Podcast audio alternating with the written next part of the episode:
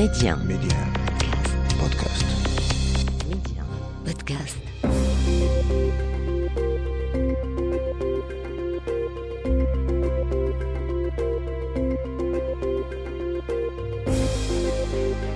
L'Afrique doit faire confiance à l'Afrique et le développement du continent passe par les Africains eux-mêmes avant tout. Voilà pourquoi je vous propose votre émission Coémergence, un rendez-vous qui vous aidera à mieux saisir les opportunités d'investissement et de business dans les économies africaines. Medi 1, Coémergence, Omar Baldé. Bonjour et bienvenue dans votre émission Coémergence.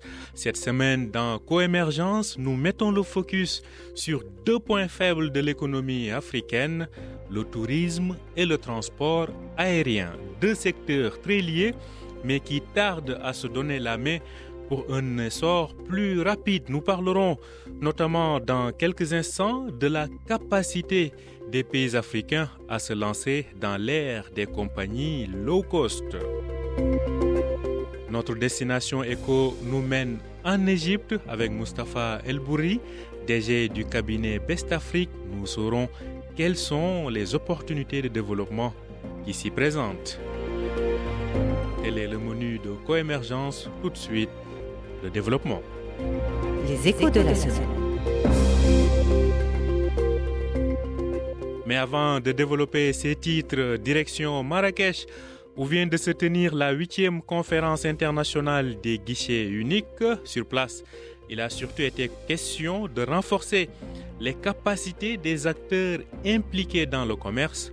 Objectif, accélérer la mise en œuvre des guichets uniques dans les pays du continent. Je vous propose d'écouter Youssef Aouzi, il est le directeur général du Portnet au Maroc. Il revient avec nous sur cet événement qui s'est déroulé à Marrakech.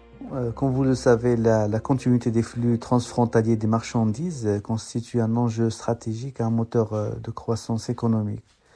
Dans ce sens, les guichets uniques sont des catalyseurs pour la fluidification du commerce transfrontalier, en fait par la fourniture de services à valeur ajoutée permettant ainsi d'améliorer la compétitivité des échanges euh, du commerce.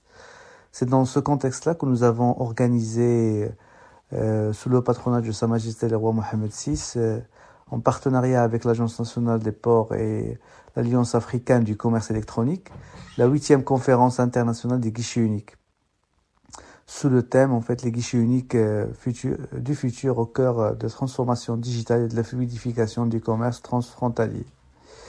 Cette édition a connu la participation de- d'une dizaine de- d'experts internationaux de divers horizons. Euh, Des débats et des échanges ont été engagés autour de sujets couvrant en fait notamment la transformation digitale, l'utilisation des technologies pour un commerce international efficient, inclusif et durable, la collaboration et l'interopérabilité régionale et internationale, le rôle en fait des guichets uniques dans la promotion et le développement des commerces intra-africains, et ainsi que l'innovation et la technologie au cœur en fait de systèmes communautaires tels que les, guichets uniques.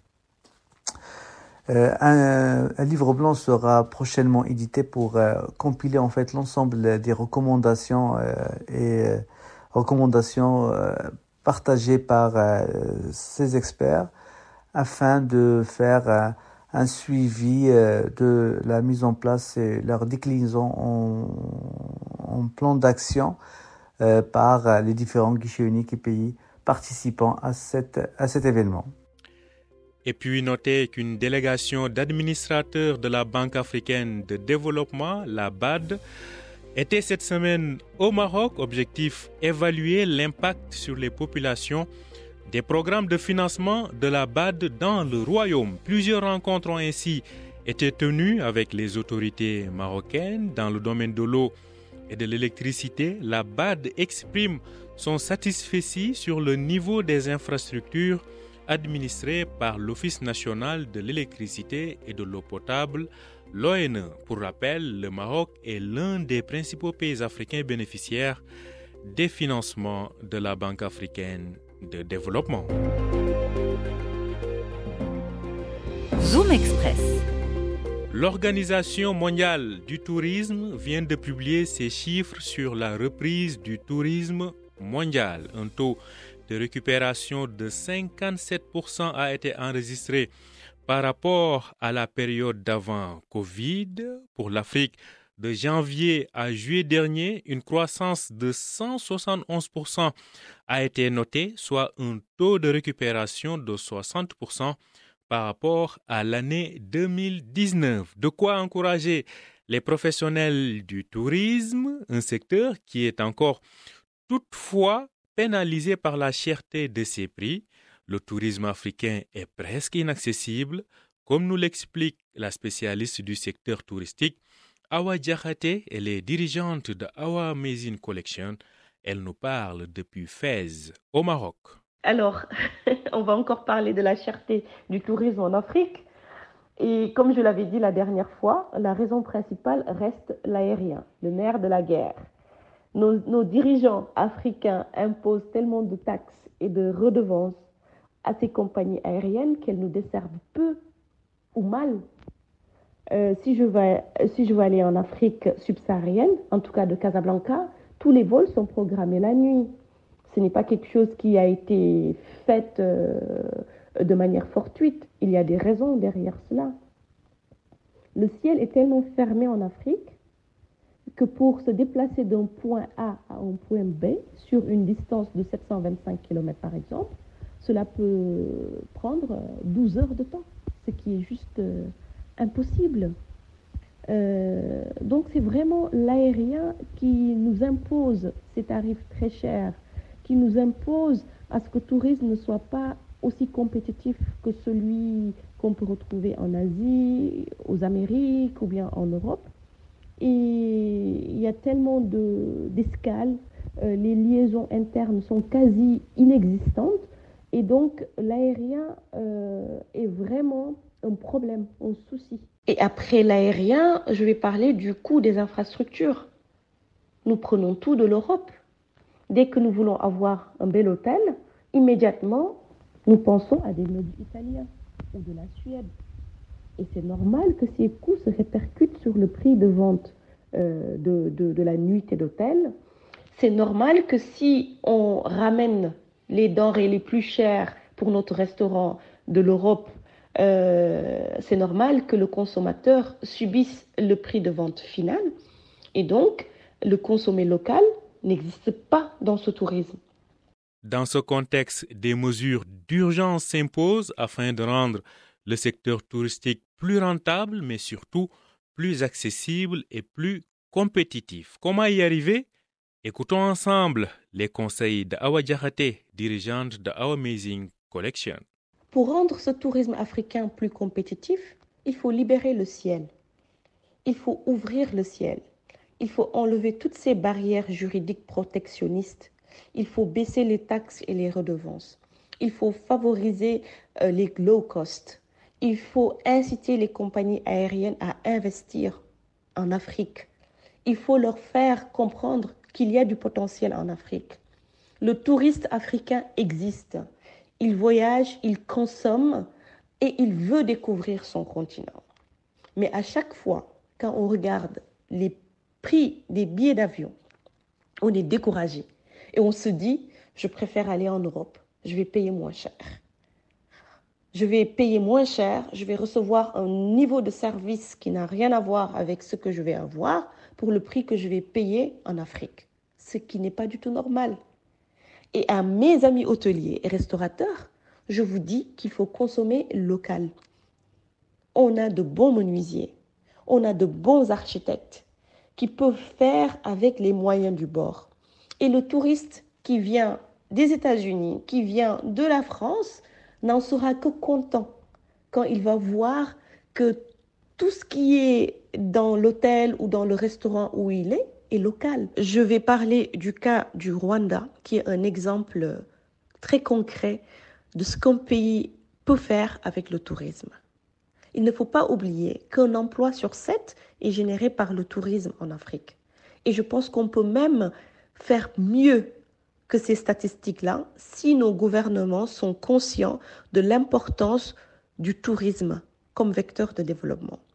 Le Rwanda est, une fierté Le Rwanda a su miser sur sa culture, sur son histoire, sur ses richesses euh, naturelles pour faire de ce pays une destination touristique mondialement reconnue.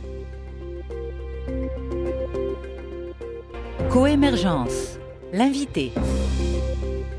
Notre invité est Mansour Diop, il est spécialiste du transport aérien, comme je vous le disais en titre. Avec lui, nous faisons le point sur l'évolution du secteur aérien, surtout. Il nous dira ce qu'il en est sur l'essor de compagnies euh, aériennes low cost sur le continent.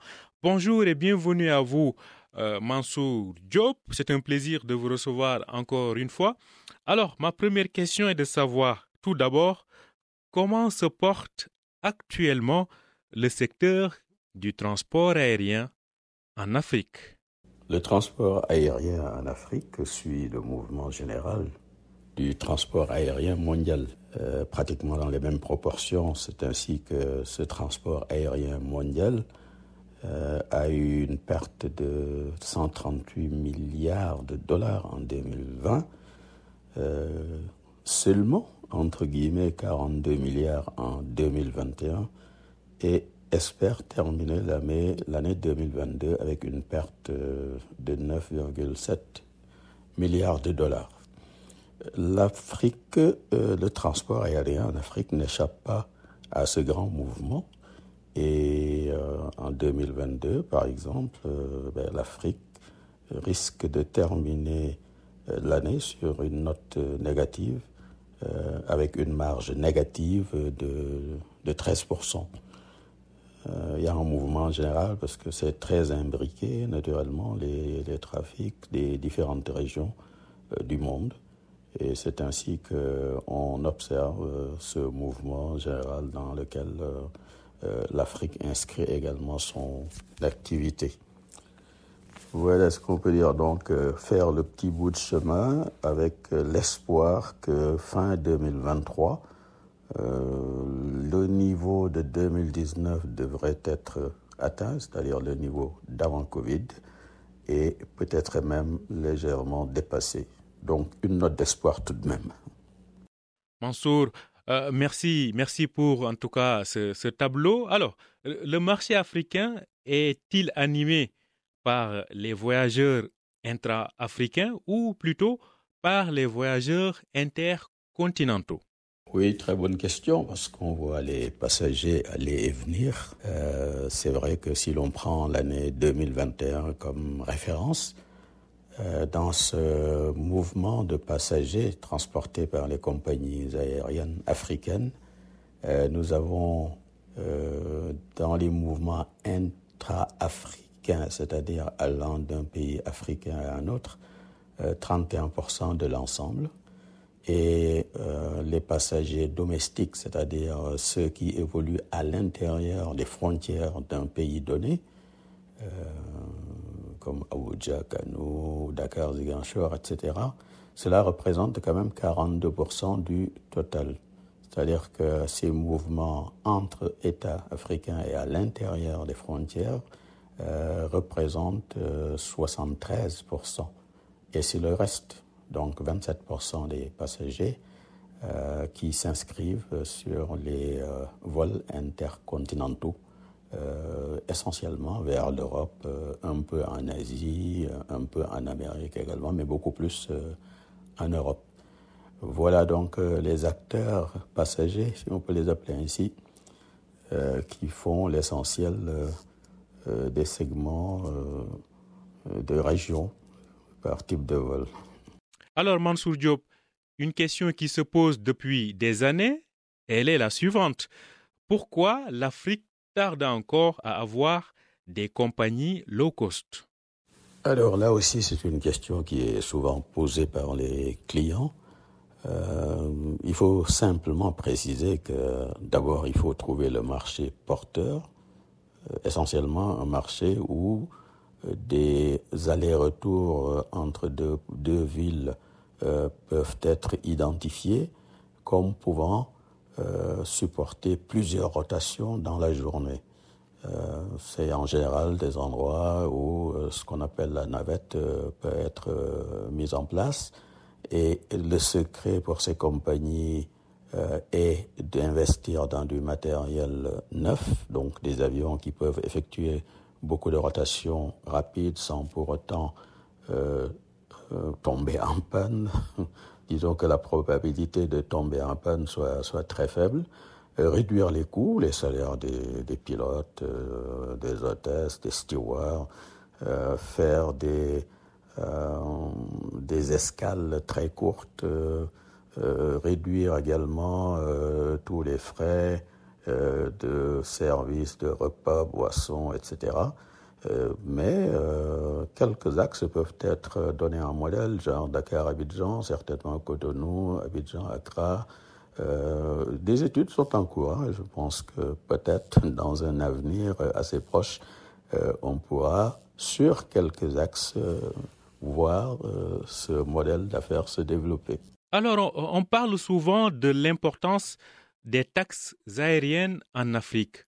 Beaucoup accusent euh, les États africains d'appliquer trop de taxes aéroportières. Qu'en est-il réellement? Oui, les taxes élevées, c'est une réalité. Alors il y a les taxes euh, euh, qui sont payées au niveau du passager, mais il y a également le coût de handling des avions, donc le traitement des avions au sol suivant les aéroports. là aussi, ce sont des frais qui euh, que les compagnies aériennes euh, rencontrent, qu'elles sont obligées donc de euh, comptabiliser et naturellement ça se répercute tout cela sur les billets d'avion des passagers. C'est une réalité. beaucoup de, de gouvernements essayent de rentabiliser les infrastructures existantes ou même euh, euh, mettre de l'argent de côté pour le développement des infrastructures du pays, mais en se basant essentiellement sur des taxes, sur des taxes qui sont euh, payées par les passagers. voilà. Bon, évidemment pour le client, la répercussion est nette, c'est sur le billet qui devient plus cher. vous avez certains axes en Afrique où les taxes payées par le passager sont supérieures euh, à ce que la compagnie aérienne encaisse réellement pour elle-même. C'est assez parlant. Alors, Mansour Diop, une dernière question qui est liée d'ailleurs à ces taxes aériennes. Justement, comment l'Afrique finance-t-elle aujourd'hui ses infrastructures aéroportuaires? Oui, j'ai donné un début de réponse euh, au financement de ces infrastructures. Bien sûr, dans, ce ne sont pas tous les gouvernements qui ont le même type de budget. Il y en a qui, euh, dans leur budget, prévoient une partie pour le développement des infrastructures, euh, mais pratiquement tous les gouvernements consacrent quand même l'utilisation des taxes euh, à ce développement de, euh, des infrastructures. Euh, ça peut être à des taux très variables d'un pays à l'autre, mais la faiblesse des finances des gouvernements africains fait que le chemin le plus facile, évidemment, c'est d'imposer des taxes qui, comme je le disais un peu plus haut, quelquefois représentent euh, plus de 50% de ce que le passager paye sur son billet, c'est énorme.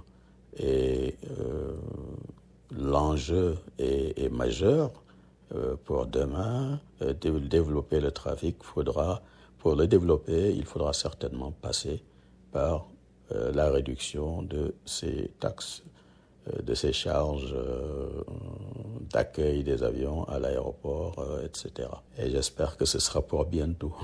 Merci à vous, Mansour Diop. Je rappelle que vous êtes spécialiste du transport aérien.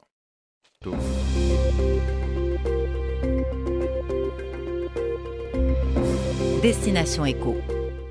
Direction l'Égypte, le pays des pharaons est l'une des principales puissances économiques du continent quelles sont les forces et les atouts de l'économie égyptienne, mais aussi comment évolue la coopération économique, les échanges et le partenariat économique avec le Maroc? Écoutons l'analyse de Mustapha El Bourri, DG du cabinet Best Afrique, un cabinet spécialisé dans les investissements et les implantations sur le continent.